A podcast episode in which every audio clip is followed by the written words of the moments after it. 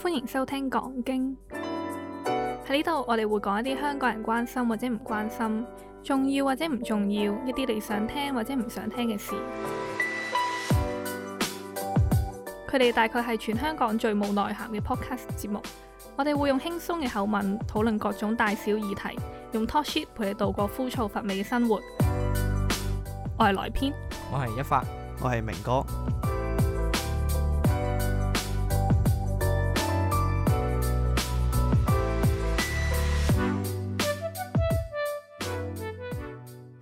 唔知道大家有冇覺得今集嗰個開頭咧個 intro 有啲唔同，即係我我自己就覺得係一個好強烈嘅衝擊感嚟嘅，即係我會覺得啊，終於有誒唔係除咗我哋主持以外嘅人去讀我哋呢個 intro 咧，就雖然嗱、我哋都唔算係話特別嘉賓啦，咁但係我哋今集咧就好榮幸咁樣請到阿萊編嗱上嚟同我哋即係呢個去做呢個特別節目啦。上一集嘅片尾咧都有講到話，我哋今集係錄一個誒、呃特別啲嘅。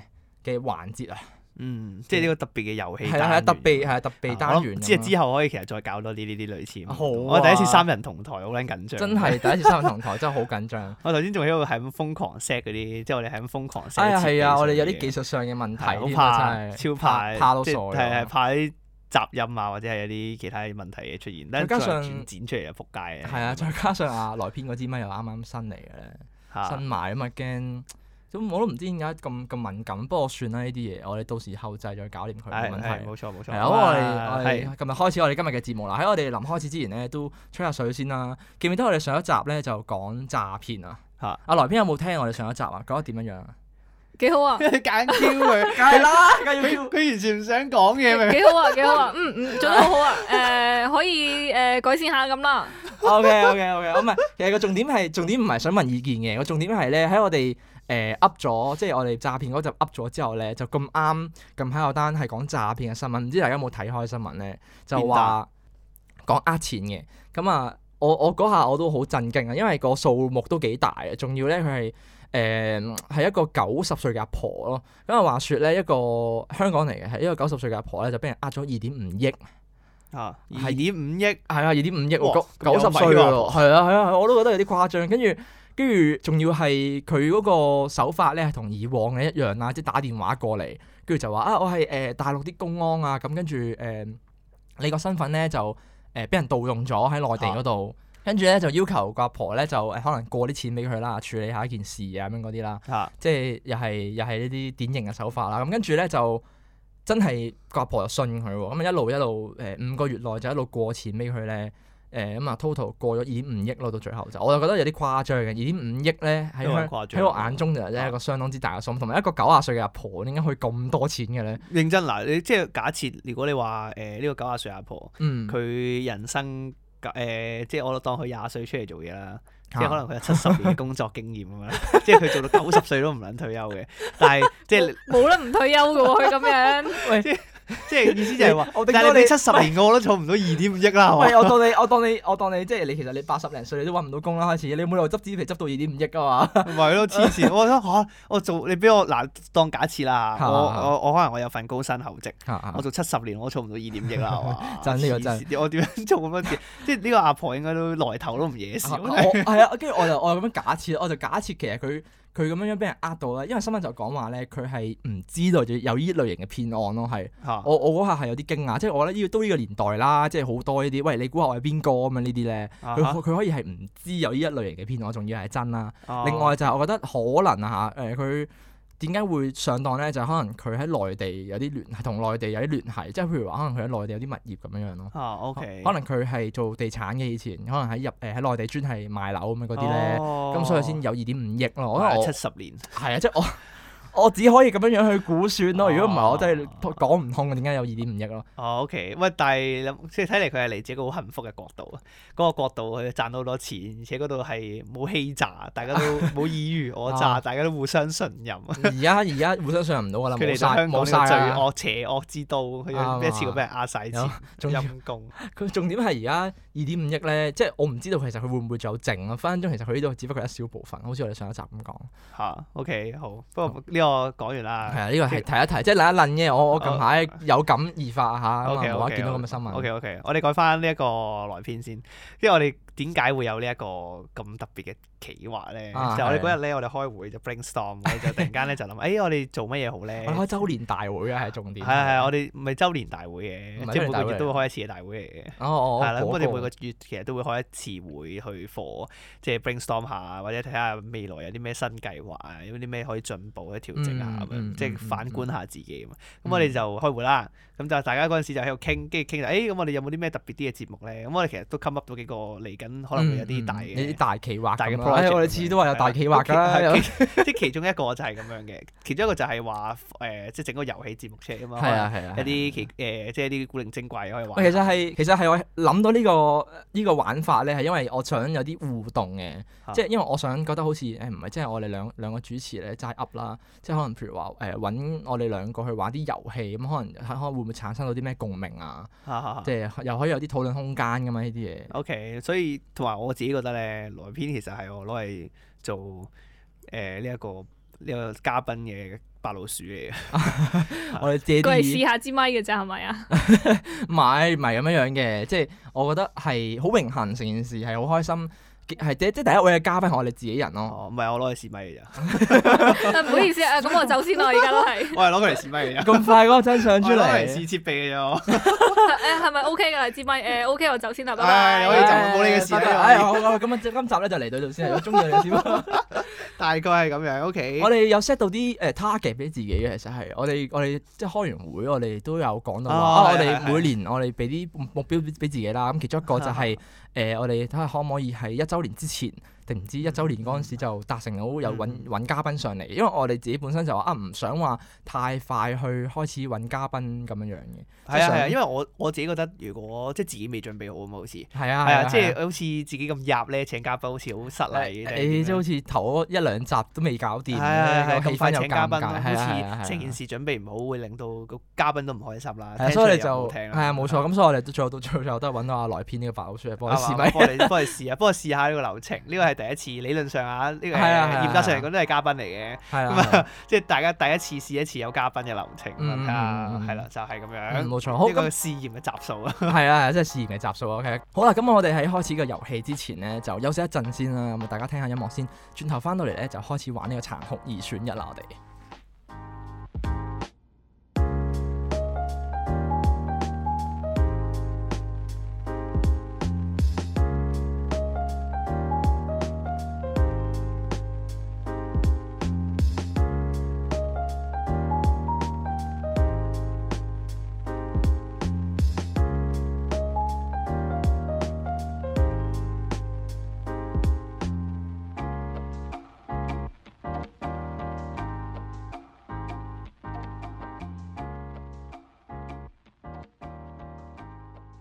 哎誒咁我哋休息過後，翻嚟繼續講經啦。冇錯，好，咁啊，我哋今日呢個萊編其實可能身體有啲抱恙咁啊，大家如果覺得佢係咁咳，覺得好撚煩， 唔好意思啊，我咁個啊氣管有少少問題啊。咁啊，實在太唔好意思 啊，佢唔音都小心中走埋埋啦肺炎啊，因為。係啊，誒錄完今集之後咧，咁就可以收一收皮先㗎係啦啦。我我哋哋會有三個都。講經群 組啊你，OK，係幾誇張啊！萊編講幾句嘢就會開始係咳，係咁咳喎，係黐係咁。線咳，佢又我想講佢上個月已經咳到，係咪上個月開始咳嚟？差唔多，係佢係上個月開始咳啦，咳到咳到今時咁啊，仲喺度咳緊咯。有冇做檢測啊？佢？誒佢冇做睇醫生啊？佢話冇做唔係麻煩出口喺呢邊。唔緊要啊！依家已經傳播咗出去㗎啦。唔係佢話佢話佢佢話佢咩噶嘛？佢 check 過，佢話冇嘢噶嘛。哦，誒咳之前 check 過啦，哦，真咩係啊，啊唔係唔係唔係，即係你你後尾咳完有睇醫生嘅佢，係啊啊哦即係哦，嗰陣時咳到而家，係啊係啊，冇話啦，哇係咪好耐啊？都話好撚耐 係啦。啊，成個禮拜前已經叫你落去睇醫生嗰陣時，係啊係啊係啊自己係又啊，冇係係啊啊，係啊好啦，夠啦，夠啦，夠啦，夠啦，好啦，我哋開始啦，開始啦，咩自己會好翻㗎啦。 誒，快收聲啦，啊唔好收唔聲啊好再啦。 judge 佢好啦。啦好啦好啦好啦， OK OK 好，咁咧一開始咧就問啲簡單啲嘢先啦。咁即係會想做女人定係做男人咧？哇，想做女人定男人啊？係，我誒會揀做女人嘅，你揀，你想揀翻做女人係， ？OK 點解？好似個優勢會多少少咯，即係同埋感覺上哦，OK。容易啲管理自己啊，個形象。請問優勢多少少係咩意思啊？ 誒，我想問你個優勢喺邊度先？即係 即係可以包包換包包，包啊，係咪可以包？係咪可以包包換包包？係啊，你諗下你哋係啊你哋做唔到㗎喎。哦，啱唔嘅，係我我以前有諗過呢個問題啊！我我以前咧，我會諗，我我我想想做女仔啊，我會話，係嘛？即係我覺得 女仔可能會，哎呀誒、個即係啱啱話有優勢所在咧，即係可能可以啊嗲啲啊，跟住咧即係唔使話好似咧而家普即係普遍上咧啲人話會覺得港男咧係要好大男人啊，即係會、哦會好 man 嗰哦即啲係㗎女人嘛。感覺少啲責任，少啲包袱。係啦啊係啦係啦，有時啲責哦任，跟住唔使顧咁多嘢。即係你都會揀女人嘅。我以前會啊，但係而家唔會嘅。我我都唔會揀女人咯。我覺得點講咧？我覺得誒，呃而做家女人啊我一定會揀翻男咯。我我覺得好攰啊，做女人。係啊，我都覺得點好解攰啊？因為啲朋友通常好 bitch 嘅。 係啊。唔好意思啊，我唔係冇朋友。唔係，哦係我喎，應呢個該係應該解應決該方咁話，我哋唔好咁樣講，我哋應該咁講咧，我哋應該咁講，即係女仔嗰個社交圈子係會比較麻煩啲嘅，我覺得。即係譬如話，可能你中學你成班女仔一齊玩，你總會有小圈子咯。跟住可能你一個圈子，你一定會講隔離圈子嘅壞話啦。誒、嗰個女仔啊，誒成日中意追韓星嘅，又話要要誒、去同誒邊個邊個結婚，同邊個韓星結婚呢呢啲咯。我中學嗰陣時會好多啲閒言閒語咯，即係好明顯你會係班裏邊有兩大嘅法。女哦，即仔。係因為女仔中意講八婆嘢啊，係啊，佢哋會分開咗兩邊咯。你你阿萊編中學有冇呢啲嘢？佢都話冇 friend 噶啦。 係唔好意思，我冇 friend 你。中學都冇 friend 嘅咩？係啊，最好係，最一定係咁最啦，好最係好係咁。即係即係自己一個坐喺角落頭俾人排斥係啊，嗰係啊啲。我自己坐喺自己個誒自己個位嗰度食 lunch。啊最好係咁，又都係。咁咯，即係我覺得除咗社交之外啦，誒同埋一一一個月會嚟一次嗰啲咯。我哦嚟係 M，啊嚟係係啊，係嗱，呢個我就係我自己都覺得好煩，你 M 真係好煩，我 feel 到。係啊係啊要生仔，要生隻十級係啊，頭即大佬即即係好細個嗰陣時咧，我會覺得即係我有即係我由誒接觸到呢啲性教育嗰啲，我知道係啊係誒啊女仔會有一個月嚟一次嘅經期啦。係咁跟住我就會覺得誒好小事啫，啲女仔全部都覺得話哇哇好痛啊，跟住又剩啊又暈啊，誒跟住有啲人又話因人而異啦。係啊其實好唔舒服喎。其實係因人而，我知道係因人而異嘅，即係有啲冇咁嚴重嘅。啊係啊咁係但係咧，後尾嗰陣時 YouTube 有條片噶嘛，嗰陣時 YouTube 就話啊誒誒有間唔知咩研究所啦，就揾咗啲男仔去咧去模擬。哦，用嗰個咩經痛電極測試。係啊係啊係啊，哦跟住貼落 OK，OK，去，跟住 OK 痛到傻咗啊嘛啊！我覺得我覺得好係啊煩跟喎。你住我 M 同埋你太多嘢要處理嘅，即係你又要怕誒有冇滲有冇滲出嚟啊，跟住然之後你又要計住日期啊，跟住然哎之呀後你又跟住又唔舒服又唔可以諗起都覺得係啊係煩啊，跟住你又要調理下身體，你嗰日你嗰幾日你心情又唔好咁樣，我覺得好煩啊。唔係其實其實係咪好容易計嘅先？你我聽講啲女仔我咧大概會啫，有個其實 app 咁，我聽啲女仔講話會有個 app 咧，誒、會會 mark 低住自己誒嚟其實都 M 唔使嘅你。誒呃呢方面咧，我就難啲去作準，因為咁就身體問題咧，咁就因人而異啦，哦都係因係人而佢佢異唔啦準佢唔準嘅，因為。啊哦，係我都係有啲人係嚟 M 係唔準噶嘛，所以就好難計噶嘛。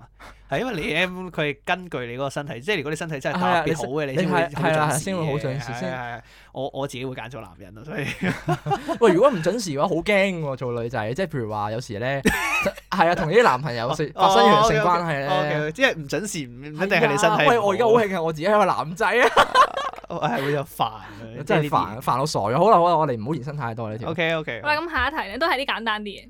咁你咧啱啱嗰條都已我哋覺得已經有啲唔係選擇啩？選擇困難啦，雖然我行還好啦，啱啱嗰係咯，你好快已經答咗呢個答案咯 條入門級嚟，啱啱嗰條。喎。係依家都係入門級。咁你咧，你會希望你另一半係肉鬼出體定係精神出體？啊，精神出體，即係精神 唔係嗰啲係肉體出軌。 肉體出精神出軌軌，係我幫啊阿林係總啊鬼出體肉肉鬼，我我撈緊我做哦，O K，等陣鬼肉堂咩事？火車出我以為體。我我聽唔明條題目，我想叫阿萊編重複㗎，好似人哋 interview 咁樣，可唔可以講多次條問 題？我聽得唔清肉楚。鬼出體定係精神出體啊？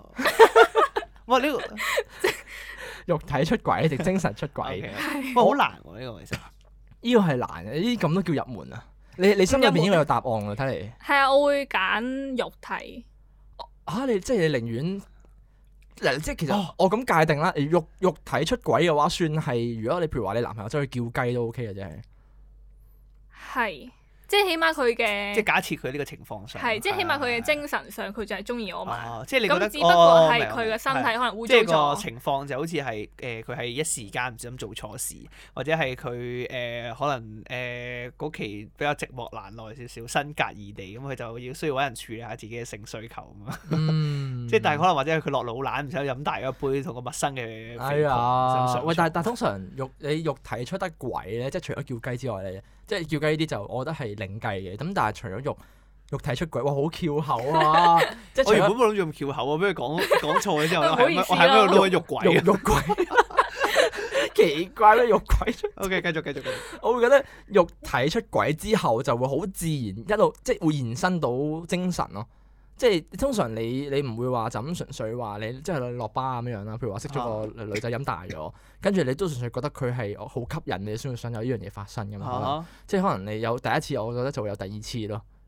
咁但係雖然雖然我嘅答案都係肉體嘅，咁但係我覺得兩樣嘢係有關聯嘅，即係我覺得可能你揀精神嘅話，佢就未必係肉體咯。哦即係你即係如果你已經精神咗嘅，咁你大不了都分手嘅啫。但係如果你肉體嘅話，你冇理由就原諒到佢噶嘛。果你肉體啊嘅話，你就已經其實佢肯俾自己身體出去嘅話，咁其實佢又唔多唔少，佢已經唔將你放喺眼內。即係我可能已經唔愛自己男朋友或者女朋友，所以我肉體先要出軌到。我會覺得咁樣諗，哇，好難揀喎。係係真係難。誒、我如果係我咧，我應該會揀誒。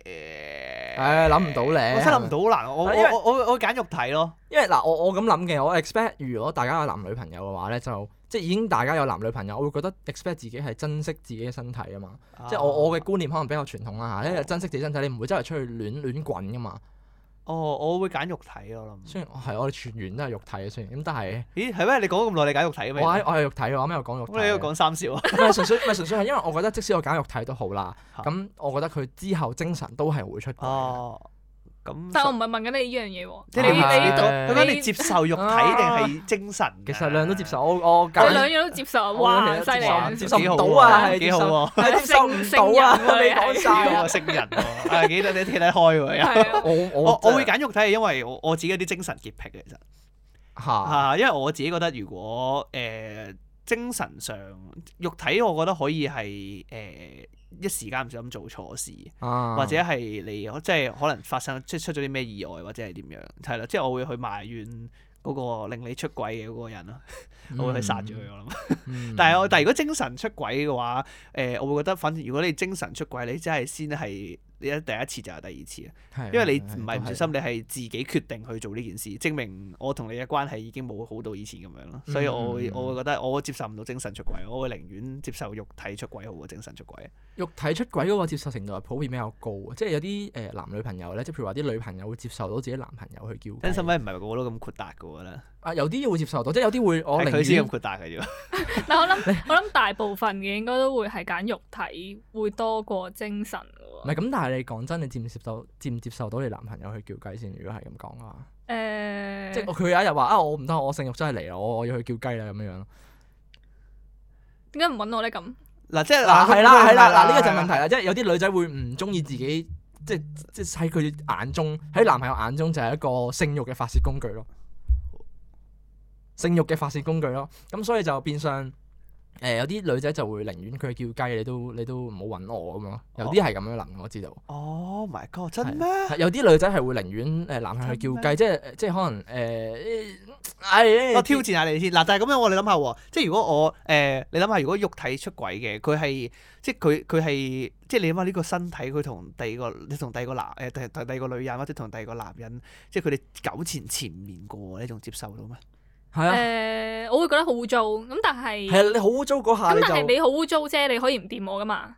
哦。陰公哦咯。即即係之後衍生嘅問題就之後先算係啊，OK，哦，即係 so far，我目前嚟講，我係會揀肉體出軌，但係都啱，都啱嘅，都啱嘅。但係最後咧兩個嘅後果可能都係分手嘅。哦哦，因為呢個就係之後嘅問題，呢個啊係呢個就係之後嘅事啦，OK，啱到啱我好殘酷哦喂，前 緣，我哋前緣揀肉體出一軌，OK 啲都唔入門喎，即係呢難喎呢個，我真係難。個 好難啊，真係。係啦，咁下一題咧就係你會寧願知知道你幾時死啊，定係你會知道你點樣死咧？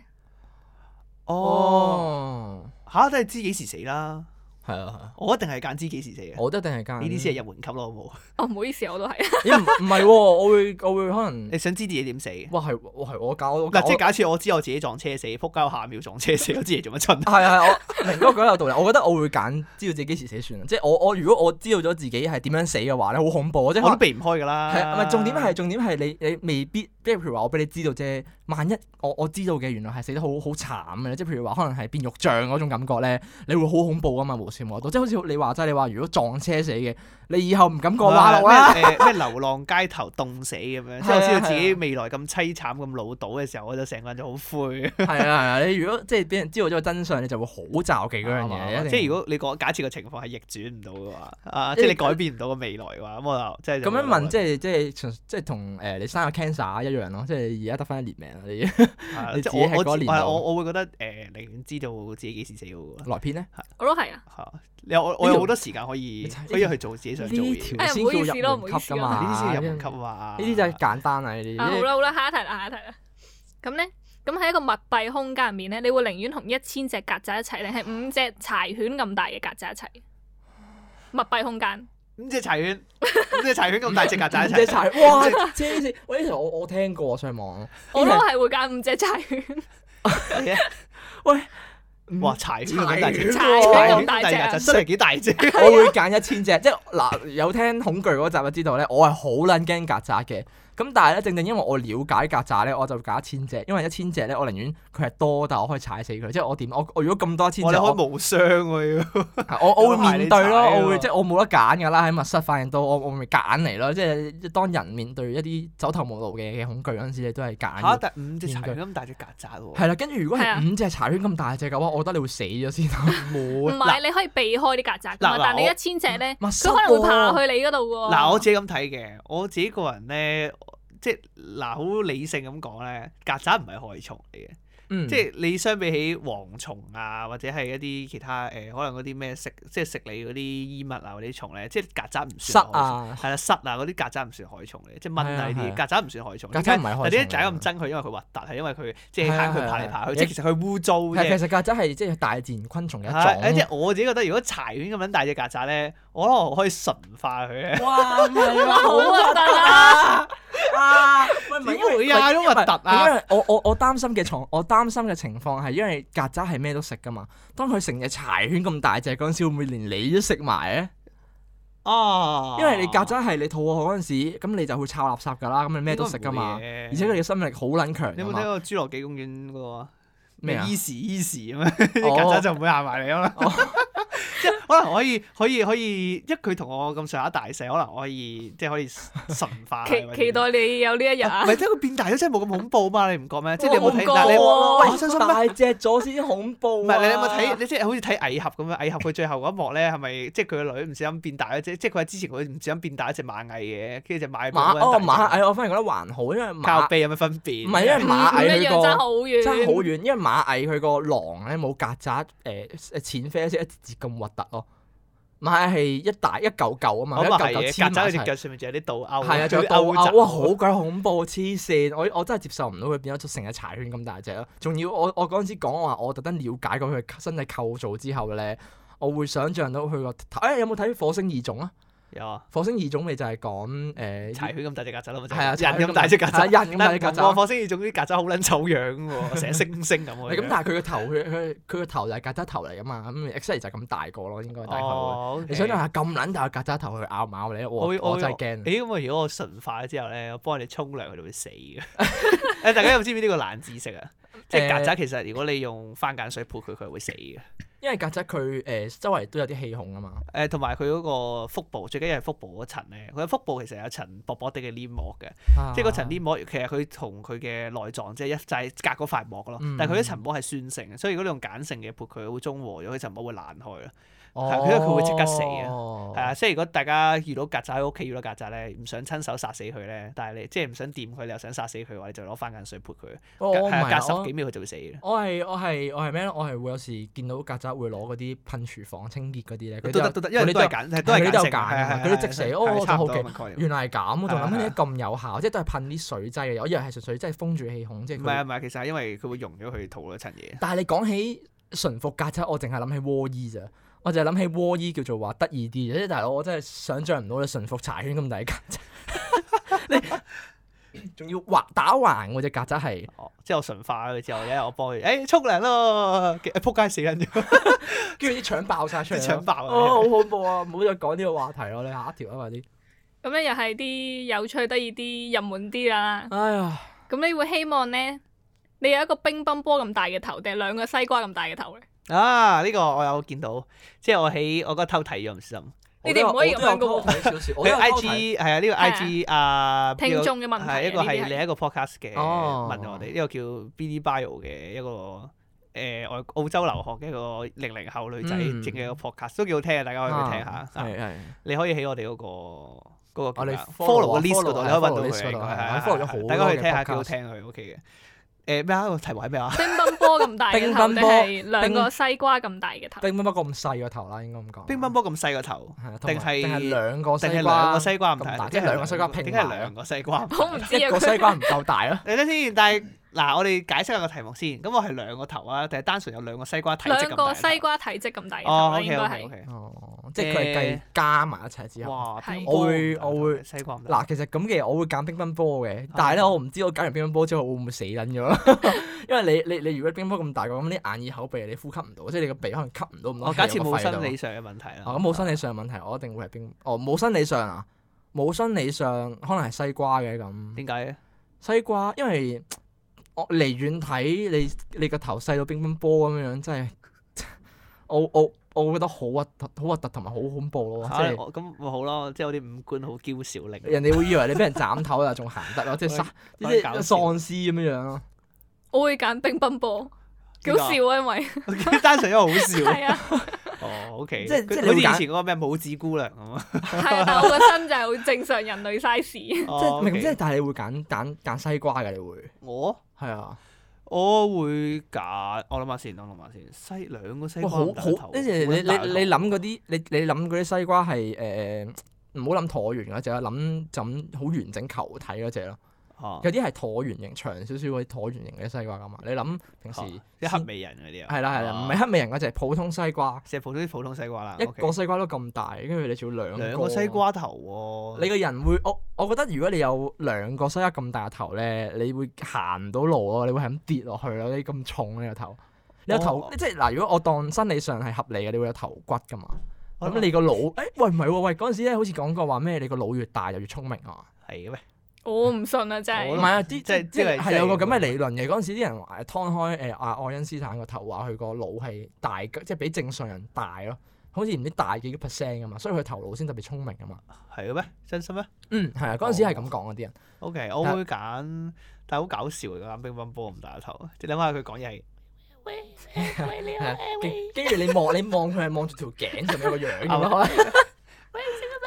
係啊，好恐怖 啊！我覺得好笑喎。變咗恐怖節目咁樣 樣。我我會揀誒、哇，好難喎、我會揀西瓜咁大頭，我會揀兩個西瓜咁大頭。可能你揀完西瓜咁大個頭，你會變聰明咧。唔係，因為我食嘢會舒服啲啊！我你媽哦我哇嗯係係喎係咯，我乒乓波咁細個頭，我食嘢好辛苦啊喎，咪咪喂，咪咁。但係你話冇個生理上嘅嘅問題啊嘛，咁唔即係係我咁呢個係實際，際上嘅問題噶嘛， 即係我健康冇問題啊，但係我呢個實際上我真係食唔到，即係我我可唔可以食好細轉啖，好題？我細可啖 唔可以唔可以，唔轉？可以， 我食唔到嘢嘅咩？啊但唔係緊要啊，死啦咁我我忽我忽略咗呢個問題咯，忽略咗食 嘢係嘅咯問，題。即係你同埋我乒乓波咁細個頭好撚搞笑喎， 即係你係咯睇係咯，好似啱啱咁講，我着件 polo 衫咧有個恤咧，啲 人就啲人睇唔到你個頭喎，喺 喺個誒喺嗰個扣樓位嗰度露個頭出嚟係，啊，你望嘢都唔方便啦，你諗下你望嘢你會俾自己嘅膊頭遮住喎，係喎。 哦，我真係好想轉態啊！呢一刻超煩 呢啲太喎，救似啦命！啊但係要下都要趌高，即係要踎低，要要鬆膊咁樣望嘢佢要。我想講，如果你踎低綁鞋，但係你要俾自己心口擋住 咗，係咪啊！你乜都睇唔到，跟住係咯，睇唔到。智障啊，好成個蠢智障，喎生活不能自不過理。不過幾得意嘅，呢條係幾得意嘅。 O K，如好果，即係啊撇除生理上嘅，係咁下一題咧，就係你會想寧願係一個超敏感嘅牙齒啊，定係超敏感嘅鏈頭咧？哦， 超敏感嘅牙齒即係敏感牙齒啫，超敏感超敏感啊喎係超敏即感係你即唔可以食太凍或者太熱嘅嘢，即係熱少少都唔得。唔係，如果超敏感即係食嘢都唔得噶咯。唔係可以嘅，唔你係要即係好少好你少，你要你你要擺到啱啱好温咯，即係嗰個温度你要係啱啱好温暖。唔係啊，唔係啊，因為我而家箍牙咧，我而家箍牙咧，啲牙喐緊咧，咁有時佢掹嗰啲牙咧，你都會有啲酸軟噶嘛，咁佢就係個隻牙敏感咯，跟住佢喐到啲牙，所以先會先會酸軟咯。咁如果咁樣樣嘅話咧，平時食嘢咧，即係啱啱箍嗰陣時咧，食嘢啱啱緊啊，箍食嘢嗰陣時咧，佢都會痛咯，你咬嘢會痛咯，即係你咬啲扒類啦，或者你擘大口去咬包都會痛。我諗下阿萊阿萊編，阿萊編都有箍牙，你嗰陣時教緊嗰隻牙都係好好痛噶嘛，即係有啲酸軟噶嘛隻牙會。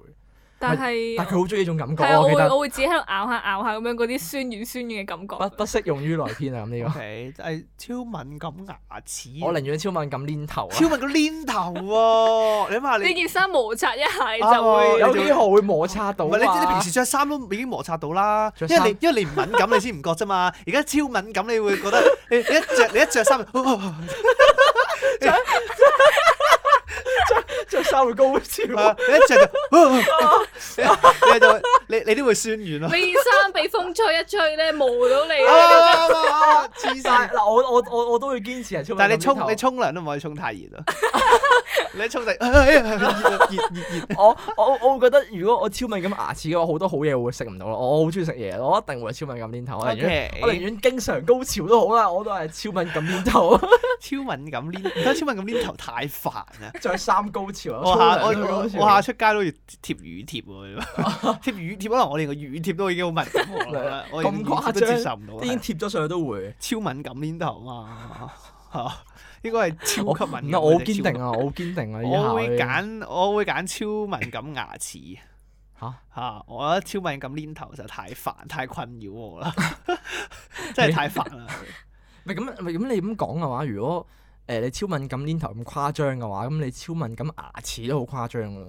啊即係你有超敏感牙齒，分分鐘你有少少硬啊，譬如話可能攣骨咬骨嗰啲都食唔到咯，你會一咬咁咪落去即事係牙先到痛咯。撩嗰啲骨出嚟咯。哦，即係食咩都係食好係腍係啊！即係變咗老人家咁款，係你啦要食係啦腍係啦，嘢我咯事好多先都自己處理好啲嘢先。可能要食係啊啦真係誒啊啱啱常温嘅嘢咯。係啊，都嗰個超敏感黏哇頭。唔得啊！我即係好似接超受唔到敏咁黏頭有陣時咧，以前男校嗰陣時，即係啲 friend 會咁樣噶嘛，哦即係即係會會會鬥下你個黏 頭咁樣，喂，跟住點知你一鬥你個 friend 啊高即刻攤完 啲地下，高 潮喂哎唔 M 字好搞我仲黏頭，仲 M 字腳咁樣啊！ 即刻攤完啲地下，成個人無力啊！ 唔係啊我我係以我而家嘅年齡去去揀嘅，即係我而家冇男校，即係我唔會有翻學㗎啦嘛，誒唔會我啊無聊會撩下你啊，哇！即係得知道我有呢個超敏感， 我知道你有超敏感黏頭，就日日撩你啊，哦每日都明白撩一撩你先。阿來啊，哎呢呢個個時時候候揀咩啊？好似話你嘅弱點啊，我超會敏感黏頭揀我會揀黏頭， 嚇真心因為啊！食嘢好似好唔方便啊嘛。之就後係係啦你頭先唔係咁講㗎。哦，呢個先係咁樣講 嘅喎，轉態 我冇我從來冇表態過，所以依家先至係我呢 個嘅選擇。嗱，聽到啊跟我住頭食先嘢佢話咩咬下啲咬好撚好撚爽 啊！唔係啊，但係我諗到諗到嘅敏感牙齒，可能係誒唔係酸軟嘅感覺啊，而係可能真係你食雪條嗰種好唔舒服嗰種感覺咧，哦同箍牙嗰種感覺唔一啊會樣。痛咪會鼻嗰種感覺，係即係我我咁比喻啫，係係會避咁，但係嗰、個。誒、發生嘅嗰個嗰個情形係會更加密、更加容易咯。 OK，我哦哇哇，其實分分鐘會唔會飲常温嘅嘢都已經開始會會會會酸軟，即係會痛應該嗰會隻啊好牙過凍同熱嘅，我咁常温，我所有嘢都要攤到常温先。超，敏感啊嘛。唔得，我我堅持我都係揀超敏感牙齒。唉我唔 o 會 k 揀啊 OK，超敏感我面哋頭我哋唔好糾纏太耐啦，起 OK 頭咧仲有好多條。係啊，好啦，關於敏感咧，咁就仲有得一題嘅。哇！我仲有啊，係啊， 咁咧，你會寧願你係打乞嗤就會高潮啊，定係高潮就會打乞 嗤？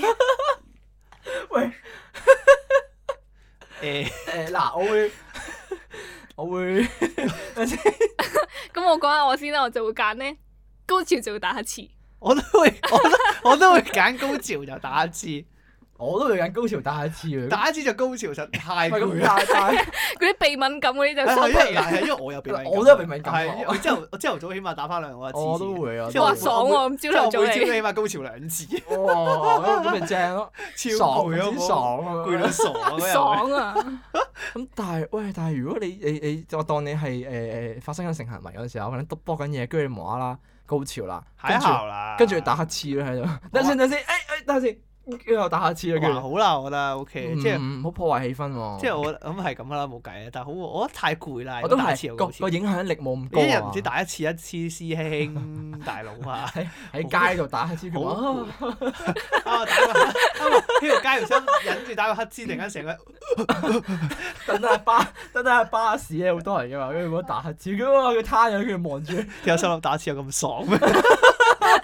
O K O K，我幾得意啊，好極端啊！我我會揀誒高潮打一次，我哋一致都係高潮就打乞嗤。太危險啦！如果打一次高潮目。前目前嚟講，我覺得男性嚟，我所以我係以男性嚟講，男性高潮係少好多，即係好少可會係誒點講咧？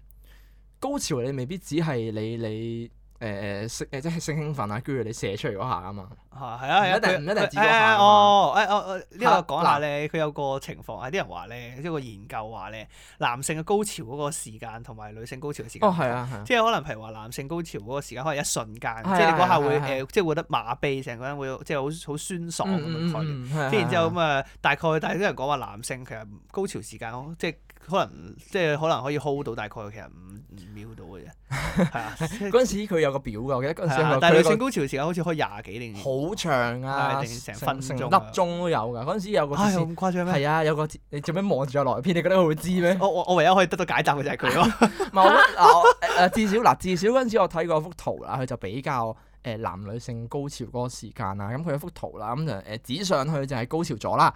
咁我記得男性嗰個位係好短咯，左右好短，指一指上去就即刻落翻嚟嘅。女性嗰個咧就係遞增嘅， 即係你由下邊慢慢高上去啦，哦越去到後邊就會越高潮得犀利，即係佢會會佢會誒哦呃即即係一係。個階段一個階段。係啦係啦，所以即係所以有啲人會好堅持話啊，你前戲一定要做足啊，咁你喺前邊誒會慢慢培養到嗰個情緒，咁你去到後邊就正好多、爽好多咁咯。可能啲女仔就哦，係啦係啦都係嘅。係啦。咁但係嗰個嗰陣時有個爭議就係話，究竟男性堅唔堅持到去到咁後咧？即係會唔會堅持到去到女性嗰個高潮位，即係最高潮嗰位咯？哦，係因因為為呢個你兩個人嘅契合度嘅問題嚟嘅。係啊啦，因為有啲男真係我其男實性冇好再講快啲。有的冇 的嘅。 O K O K，我哋 呢我哋呢啲我哋呢啲咁涉及性嘅話題，可以留翻講我翻講聖聖經先講。冇 O 錯 K，冇好錯。。啊，唔好意思啊，下題都係性有關 嘅。 O K，好。O 哇！啲人咁中意問啲 K，好。嗱，咁你咧，你會寧願有得搏嘢，但係你會生性病，定係你一世都冇得搏嘢？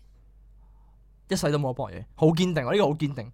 因為哦因為你性病你有好多種啊嘛。我當你最輕強嗰啲其實係好容易可以醫到，咁但係都好難斷尾，好似話假日。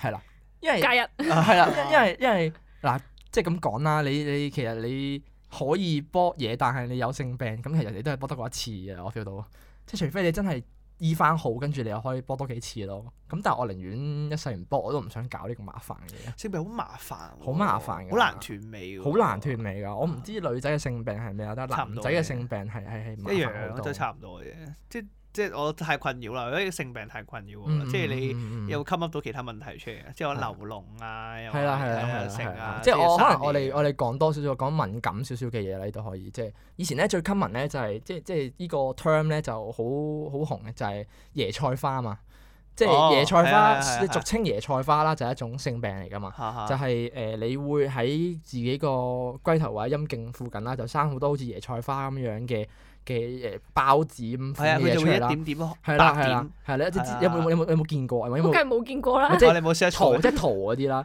即係好恐怖啊！佢啲圖係即係佢會一支支嘢伸出嚟，好短嘅。啊佢會好似誒椰菜花係啦係啦上面啲密度啲咁樣密度咯咁係啦樣但係咯佢真係好似白色，跟住一點點好似暗係瘡啲龍咁樣咧，係啊，生到密你密你將椰菜花個個 size 縮細，將佢擺落去條 J 度，咁你就會 來篇哦而家面露一個 面露難 色，好核係啦突喎係咧。嗱，跟住重點嚟啦，即係我唔係講佢幾核突，係講譬如話你你生呢啲性病之後咧，佢一路我當你醫啦嚇，咁你咪即刻醫到噶嘛，係要慢慢醫一個療程嚟嘅。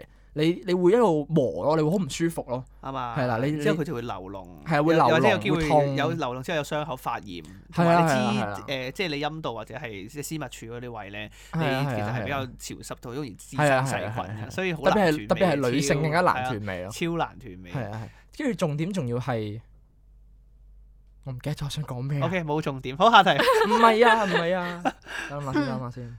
冇啦，下一題啦，下一好題。下一題 啦。咁咧，你會寧願嗱我下一題㗎啦。佢樣好哎唔開心啊，唔見係我到諗啊下先，你你你你幫我諗下先，我哋平時都係咁冇。你諗到都唔會俾你 吸發。我想講咩啊？算啦算啦，冇 啦有冇啦。啦，OK。你會寧願咧將你嘅思想暴露俾所有人啦，定係你一世都唔可以着衫，但係你嗰啲思想你可以自己收翻埋？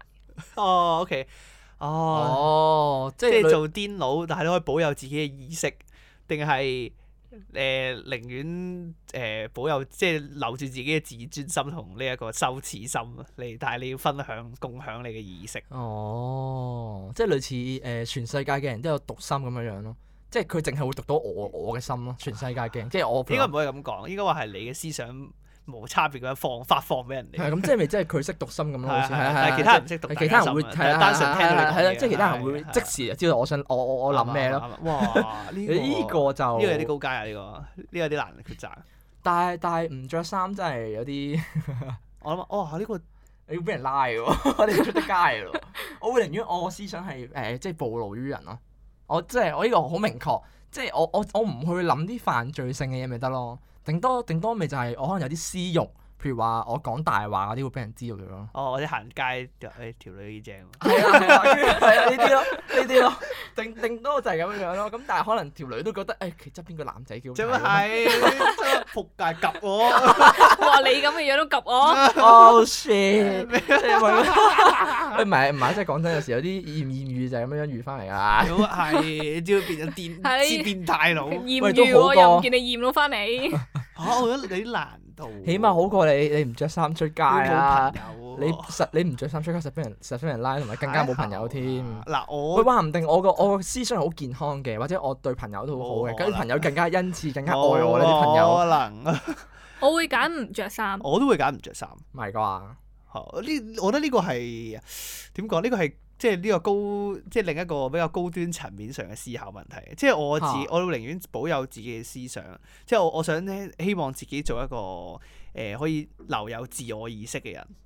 係啊，即係佢我思想唔代表係冇自我意識係，但係㗎嘛問題係，如果我乜都俾人知嘅時候，我就我即係我個人就其實如同死屍，反正我諗乜嘢都俾人知啊。哦即係我會我會我會覺得好似諗咩都俾人知，我會冇咗自己自 我。都係係啊嘅。我諗諗下都好危險啊！即係譬如話我去面試咁樣樣啦，係啊係 啊係啊。誒，你你點解想做呢份工啊？哦，冇啊，我覺得呢份工好有意義啊。跟住佢話你想揾錢啫係 嘛？其實誒、你好啊，咩介紹下自己啊？跟住就哦誒、你好啊，其實發機，其實心裏面有一句 CV 咪寫咯， 問笑寫咗粒文，寫咗啦，問嚇你啱啱講咩話？係喎，係咪先幾哎係係煩？係你乜都做唔尷尬到其實，但係不過算啦，你唔着衫你都見唔到 工，就係 好咯，難喎！但係我好難我會揀唔着衫，我會揀唔著衫。哇！真係好殘酷啊。我寧願保有呢自己思想，我想有翻誒、呃精神上嘅私隱，即係我寧願放棄我我肉體上眼見嘅私隱，我都想保留我精神上嘅私隱。樣嗯，嗯啊冇錯就 OK，即係即係咁，你唔出街啊！即係以後都，誒你會俾人因為風化而拉嘅。嚇係啦，冇錯。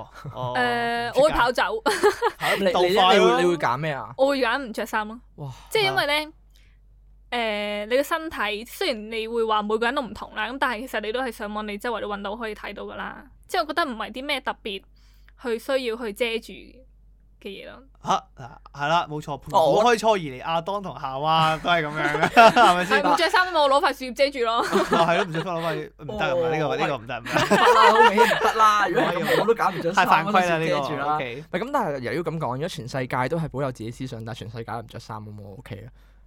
哦，啱啱喎，大家都同你一樣，咁啊冇係需你同要，你同即係等呢個咪羞 OK 恥咯心係有比，即係相對論。啊係啊，啊，即係有比較先會有，你先會覺得羞恥㗎嘛。係啊即係如果人哋冇人都冇人覺得羞恥，你點會覺得羞恥？OK，好啱，你唉我轉睇下你。唉，我轉唔到啦，下一條啦，誒，好，咁咧，咁你會呢、個都簡單啲嘅。咁你會想成為一個你好柒，你柒到你冇得整容去改變你個樣嘅天才，哇，大隻定係定係全世界最靚嘅智障？哦，OK，喂，呢條唔使諗啦，呢條輕鬆啊，呢條，我都係天才啦，梗係天才啊哦啦。會揀智障喎。嚇點解唔啊？係喎，你知唔知智障係智障到咩程度先？智障唔係純粹你蠢咁簡單喎，講智障係一個病嚟嘅 喎。係啊，但係好靚喎。唔係就係就係就係咁 喎。但係你會但係靚，但係你全世界最靚啊喎，但係你又咁蠢，你知會發生啲咩事啊？全世界都會想幹你啊！ Oh my god！ 我唔想俾全世界人幹啊 咯。要你反擊唔到喎。哦啱啊你哋反擊咁唔到可能會有個人想去保護我咧。 No way！你咁智障，邊個想保護你啊？唔係唔係，都都都都都可能有嘅，但係你要難保你遇到呢個好人之前，你已經遇到全世界最壞嘅人啦。 你明唔明啊？我會揀，我我會寧願揀聰明咯。我真係寧願做即係天才外貌呢啲嘢好死，即係我覺得好膚淺嘅唔好嘢。意思，我好膚淺。啊 O K O 有好 K，多女仔會欣賞啲有學識嘅男仔，即係好似即係講下啦，有啲譬如話睇上網咧，啲人啲女仔有時會哎呀揾唔到男仔啊，跟住就會問問其他女仔會覺得誒、呃即係自己男想要啲咩嘅男朋友嚇，咁、有啲好多人咧就啲即係通常咧都會有啲 haters，有啲男仔就會話誒、外貌協會㗎啦，香港好多港女都係咁，但係其實都有好多留言就係話啊，我反而嘅其實靚唔靚仔唔緊要，我覺得正常樣啦，跟住。又話唔係，即係唔係話特別樣衰啦，即係我而家撇除咗呢個二選一先啦。咁佢哋反而係想要一個誒、呃、內在比較好，譬如話有啲學識呃啦、誒、幽默呢啲咯，嚇係咁樣樣咯。咁即係所以如果如果我係一個天才嘅話，咁我可能我講嘢會好有內涵啊。咁假嘅聽落去真唔真㗎？嗯，咁你你咁又係你唔可以，哇！你即係講啲女仔喺 度，唔係，即係可能到頭啲現實係咁樣噶嘛。即係嗱，我覺得誒、哦我其實我男仔，即係我男朋友誒、即係幽默啊，有內涵啊，哦即即係係呢即係做呢啲運都動係啊，大 bonus 係即係大隻啊，即係我覺得佢、哦即係誒、即係 OK 嘅。其實最緊要係呢啲咯。不過如果靚仔就最好啦。哦，都係嘅，即係到頭啊即係咁來樣咪又係想靚仔。係啦，冇錯，即係其實大家都會睇呢樣嘢。不過好老實講，即係係係人都係咁樣啦，我都係咁樣。係其實一定會有少少嘅，係睇下個比重擺幾多。係啦，冇錯係係冇錯。我一定係不過我一定係天才，我一定要做天才嘅。我但你個天才，你可能如果你用錯咗喺其他方面咁樣就搞唔掂咯。咁即係你可能你個天才，才你個天才，跟住你喺度諗點樣搞呢個搞呢個全世界最靚嘅紙張。哦哦，喂咁都係唔你係啊咁都係你受害啫， 唔係啩關我事哇！你哎你都反抗唔到 㗎啦，係喎喂。係咯，我即係你嗰啲係你受害啫，唔唔係啩關我事啊嘛。唔係我我咁諗嘅，如果我係全世界最誒、呃即係一個全世界最聰明嘅人啦，咁可能我係唔需要溝女咯，即係我可能會將我嘅事業奉獻晒俾 NASA 咁咯，可能嗯即係我可能呢一刻我咁聰明，我已經研發到識飛嘅車咁樣嗰啲咯，哦。我諗下先，我其可以實我可以改變世界喎。其實兩個都生活無憂嘅，即係你無論係天才定係外貌，都可以為你帶嚟龐大嘅收入嘅。我相信而家嘅社 會，即係但係即係係一咯即係個你你全世界最靚嘅智障可以走去做雞唔 啊！係，我可以去做哇抖膚音，淺咩啊？膚淺嗱，我可以呢個做抖音啊有啦遠。見啦，呢個就係有你遠咁見啊智啦。障唔係啊？唔係咁，但啲係人就係中意睇智障噶啦。啱啊而家靚點會攞出嚟唔係賣啊㗎？我想講嘅係咧，如果你真係智障到一個點嘅話，你係冇自理能力嗰種咯，即係你係有誒嗰、種叫咩啊？你有病嘅啫，即係你係成個人誒渾渾噩噩啊，叫啲手揈揈流口水嗰只咯。我想講係係係去到咁嚴重咯， O K，所以我覺得如唔係純粹話你可以玩抖音嚟賺錢咁簡單，係真係我覺得完全係我哦冇去到嗰種程度，我覺得佢，我覺得我覺得我諗係咪？你覺得你冇去到嗰種程度？喂，大佬啊！你全世界最聰明嘅人喎，你全世界最聰明嘅人對對面嗰個竟然就純粹係普通成個智障仔咁樣，咁我覺得太輕騎啦，真係但係你係最聰明對住個最靚喎，最聰明咩啊咩啊，梗唔係咁對啦，黐線！ 你唔好嗱嗱嗱，你唔好你唔好行即係引導我去一個錯位，唔係最柒同最靚加呢個最聰明同哦最佢係智障啊不過咁啊係嘅，嘅，佢係即係理理論上佢係啊佢即係係覺得佢係一個對立面嚟嘅呢個問題係啦係啦係啦，即係係如果你係最聰明天才級別嘅話，咁理論上另一邊就應該係蠢蠢到僆仔咁撚蠢。係啊，蠢到唔即係唔係即係蠢嗯心。智年齡係啦，啊有心幾啊智歲年齡，咁即係可能樣 B B 咁樣樣咯。你唔你淨係識得誒誒誒，跟住可能肚餓又唔識講，跟住係咁流口水啊，要人揾人照顧你嗰種咯。係嘛？係啊你覺跟得住有冇去到呢個地步？啊跟住唔識喐咯，係啦，即係要坐輪椅嗰種咯。我覺得係我我我覺得係咁樣樣咯，一開始先有啲問題。哦係，OK 啊。所以我聽到你哋兩不個過算我不嬲都話天才嘅，啊但係唔係喎，但係靚其實真係可以做好多嘢嘅。即係如果假設啊，假設你係誒、呃即係正常思考，只不過你係比較鈍、比較蠢嘅話，哦係啦，其實如即係靚都可以做好多嘢嘅。如果唔係去到咁咁誇張嘅話，係可以做好多嘢係嘛嘅。你可以係啊去做拍導演 喎，做做 model 可以做咯中共同 路人，可以賺好撚多錢。 Oh my god！OK，我我下條下條下啊條咧都係啲誒 I G 收到翻嚟嘅嗯問題。啦。咁就係讀唔讀書，嗯，嗯其實呢條我我都我真心覺得幾得意，因為我嗰陣時我我有立一下，我見到 IG 有 notification 咧，我撳入去，我見到見到有我 friend 喺入邊留言咗。咁但係誒。呃我哋咁樣跌翻條題目啦，我哋因為呃我當我當中學就個個都要讀噶啦，咁我哋就由即係應該 DSE 出識嚟學，啊嗯係啦係啦我哋由中 DSE 學 E 打後尾後升讀唔讀學書嘅係啦係啦概念 OK 係啊，即係應唔應該繼續升學咯？如果係我嘅話咧，我會覺得即係呢個呢、個有啲似，因為 DSE 都就嚟開考，真係就啊嚟開考啦，考緊啦，考緊啦咩？哦係啊考緊啦我。考緊添係啦啊，我我會覺得誒、我會我會揀讀書咯，即係可能我誒好、厭惡呢樣嘢，我都會一定會揀讀書，即係我覺得會我一定要有啲知識或者有啲技能揸手。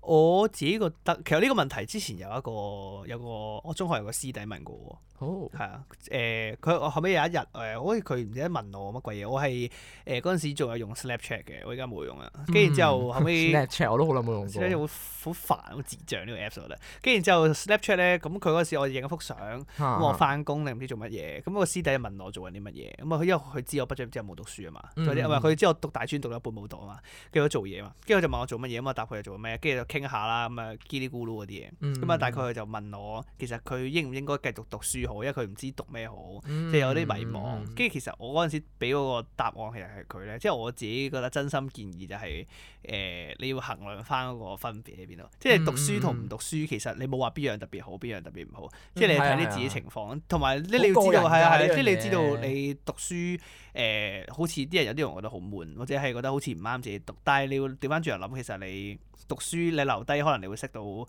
呃一啲朋友，嗯即係你可能嗯你嗯你嗰啲朋友第日可以幫到你，或者嗯係你會有啲係啦啊係啦 connection 係啦咯即係你會係啦，你自己可交能你又會即係你而家你知大專好多英文做功課或者點，即係可能你英文你有啲基礎嘅底咁樣，即係呢個係你對你嘅影響嚟嘅，或者嗯嗯或嗯但係你可能調翻轉頭去做嘢，你去做嘢嘅，你會起碼啲工作經驗，你會有金錢收入，即係你會覺得自己真係好似實際上做緊一樣嘢係有回報。但係調翻轉頭諗，其實你就係你做嘢可能你會變社畜，或者你覺得即係你會覺得升學比唔係即係嗰啲叫咩啊？誒、升職啊，會比較有困難，因為你可能冇升學過，嗯嗯嗯即係呢個係兩邊你自己衡量翻，即係你兩邊都有唔同嘅風景咯。我覺得係、嗯嗯你要嗯自己睇睇下你覺得邊個，即係你想睇邊一種風景咯，你自己係。嗯，我覺得簡單啲嚟講，其實可以咁分嘅，即係誒、呃就係、好個人噶嘛，呢樣嘢真係你可以分做話，其實你覺得自己係咪真係讀書嘅材料咯？你覺得你讀有冇用咧？即係有啲人你夾硬讀，跟住其實可能你都係唔上堂嘅，唔交功課咁啊，當然唔好讀啦。如果你預期自己真係誒、呃嗯又會走堂啊，功課又交唔到，咁你成科都可能唔合格，咁你就真係唔好讀啦。係嘛你如果預期到自己唔係一個讀書嘅材料啊，咁又或者你覺得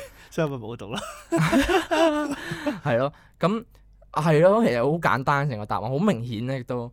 不過我覺得實會有人後悔嘅，即係呢啲，即係我可能我覺得有人會咁樣諗係因為你可能當初冇讀到，跟住你出到嚟做嘢發現啊，原來你讀多啲書真係會幫到你揾工上啊，或者你哦升職上有幫助不過啊。我大家就揀完就唔好後悔啦。係啦，係啊大家我自己會揀唔讀書嘅，嗯嗯係我自己因為好我明自己個確啊！你人嗰陣時我自己個人嚟講，我會揀唔讀書，因為讀書的確唔係我嘅擅長。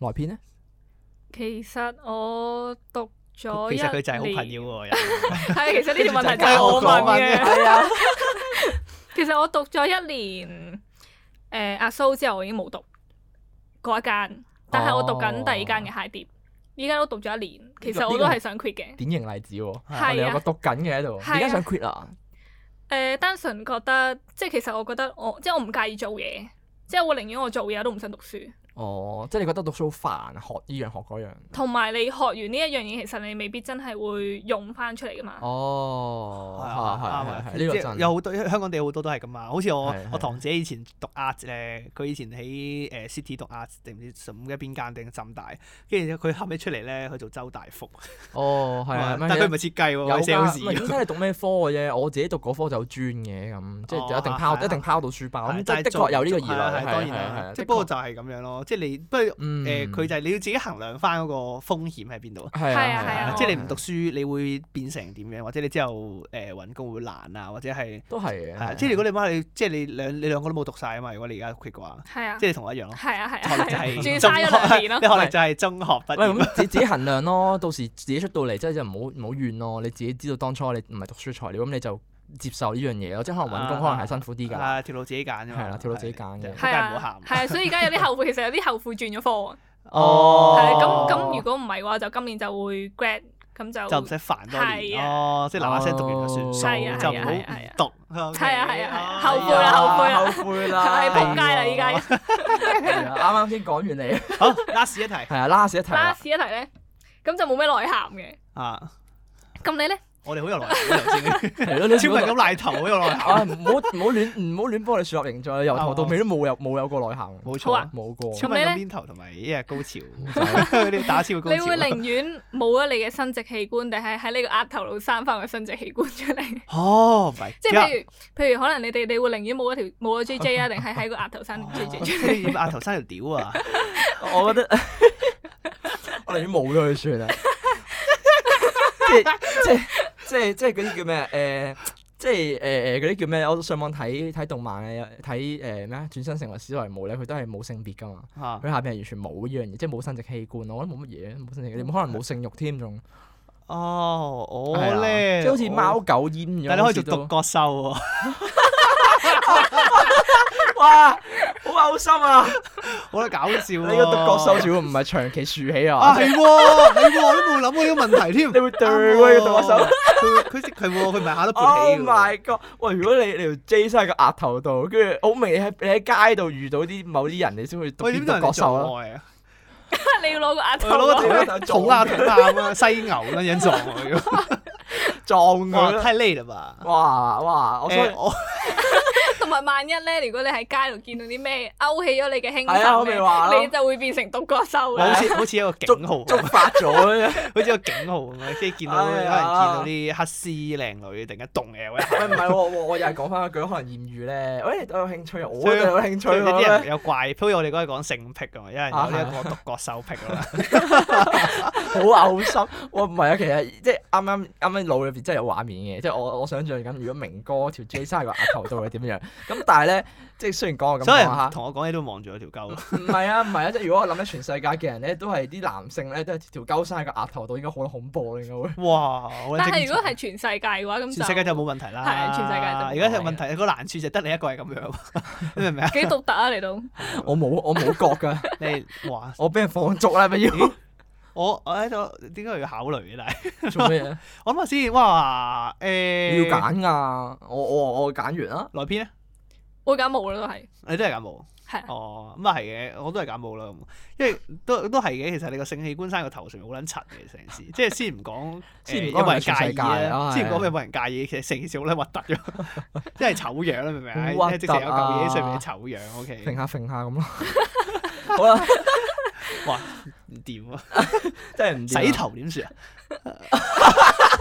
喂，順便洗乾淨下佢咯，會信哇係喎，咁即係佢你唔係唔係，咁我去我去啊唔係啊我去髮型屋剪頭髮咧，唔係我想冇講問。題唔㗎。係啊，我想講你嗰啲，即係你你個頭毛就係等於你啲鳩毛啦，已 經。哦，又係喎咁咪全部亂毛嚟㗎。又或者又或者係你你個頭會延伸到你個額頭都有毛啊。哦，OK，喂，唔係喎，洗剪頭髮我好好好尷尬，好驚咯，驚驚佢佢剪掂到你剪啊驚佢唔小心戒親你啊。哦，埋咁咪咧，咁你知咪啊？除咗即即戒親之外咧，有啲人好敏感噶嘛。即係譬如話，如果男性嚟講咧，譬如話，如果剪剪下頭髮，佢唔小心掂到嘅話，有啲好敏感，跟住變獨角獸咁點算？剪剪下頭髮，哦，係咯，啲頭髮好柔順咁樣咧，係啊我揩我有下揩下變音咁咁樣樣，我成日喺度揈嚟揈去。哎呀，揩下啊好啦，夠啦， 好，我夠啦揀我揀好啦，冇我 OK。太多啦，OK，幾得意。我覺得今日啲問題咧，全部都幾叫叫咩？幾搞怪啊！ 哦，OK， 比我想象中偏激啊嚇，有幾條啊，全部都竟然撚到去啲奇怪嘅層面上 邊。不過我哋 OK，今可以集都講翻，好榮幸係邀到阿萊編嚟做我哋客串我哋呢一集啦。係啊，好做我哋忙㗎我。 做到哦係啊，好難約做得係嘅，咦？萊編啲期好難約你嘅，知大㗎明啦星咁啊，佢日都係喺屋企打機，瞓下係啊覺，做廢青咁幾撚咯忙啊！ 係啦係啦係啊 啦。啱真心。咁咁不不過都過俾周我到之後嘅，即係可以，即係如果大家中意嘅，可以再即係再再即係同我哋講，即係再多啲請下萊編上嚟吹下水。係啊係啊，如果有大個家成日三個人咁樣傾偈幾幾搞笑啊！幾得意係，我覺得三個人嗰個氣氛係再再好玩啲已經。係啊再激烈係少係少。再激烈少少，即係即係你知喺一個女性嘅角度嚟講，譬如我哋有時講咧，我哋諗唔到去佢哋層面嗰啲話題咁樣，跟住萊編喺度竟然可以講到我啲諗唔到嘅嘢出嚟，哦，係都係啱係一個都啱係一個突破點咯，啊我覺得係。哦，同埋萊編呢好度有咧，衝擊感啊萊編呢度幾好嘅其實，即係我哋有陣時如果三嗱諗下個效果唔同，即係三個麻甩佬喺度講嘢咧，我哋哦會可能會俾係啊人賤，我哋會俾人嘴炮，俾人係鬧。啦，即係可能就話誒呢啲咩兩個誒啲女權咧，幾個我話變態誒你佬都咁樣成日喺度開啲女性玩笑定係係啊係點啊係樣？多來篇我中和下，係啊係啊係 啊，幫我哋澄清翻，其實啊我哋我哋唔即即嗱你一嗱個即工具啊！ 你啱啱即係白老鼠嘅又係工具，係咁好就 唔係慘咁，啊其實點解即係 that's why 點解我哋個節目叫講經嘅 啫，啊一切嘅嘢都係講下啦咁樣，我覺得呢個 O K 嘅，呢個係順便，我覺得可以提早進入呢個嘉賓嘅環節。其實都 OK 嘅真係。其實即係我覺得可能真係遲幾好啲玩揾其實揾到 friend 或者想，即係揾到人想邀請嗯上嚟可能傾下偈嘅朋嗯嗯嗯友，可以再嗯嗯一齊上嚟傾下偈。有啲有啲，如果有人有興趣想上我哋節目，都可以同我哋講。有啊有啊，我幾個 friend 其實即係啊係都成日叫我哋可以揾佢早少開始去企劃，早少都達成我哋定立定落嚟如果一個唔目一周標啦年。之後先做係啊，如果唔一不周過年， OK 嘅，其實可以提早少少，但係大家都係咁上下時間啦。差唔多啦 OK，OK，幾好幾好咁嗯就幾好。萊編要唔要做 ending 啊？要唔要做 ending 啊？俾你試下做 ending 啊！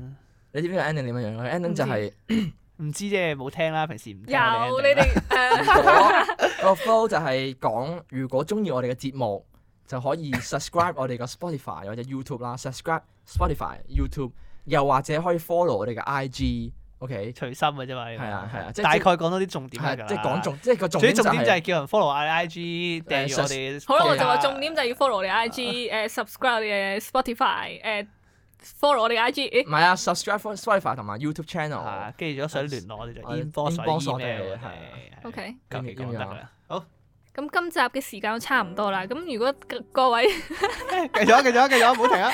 如果各位中意我哋呢個節目嘅話呢，咁就記得要 subscribe 我哋嘅 Spotify 同埋 YouTube 啦，同埋要 follow 我哋嘅 IG。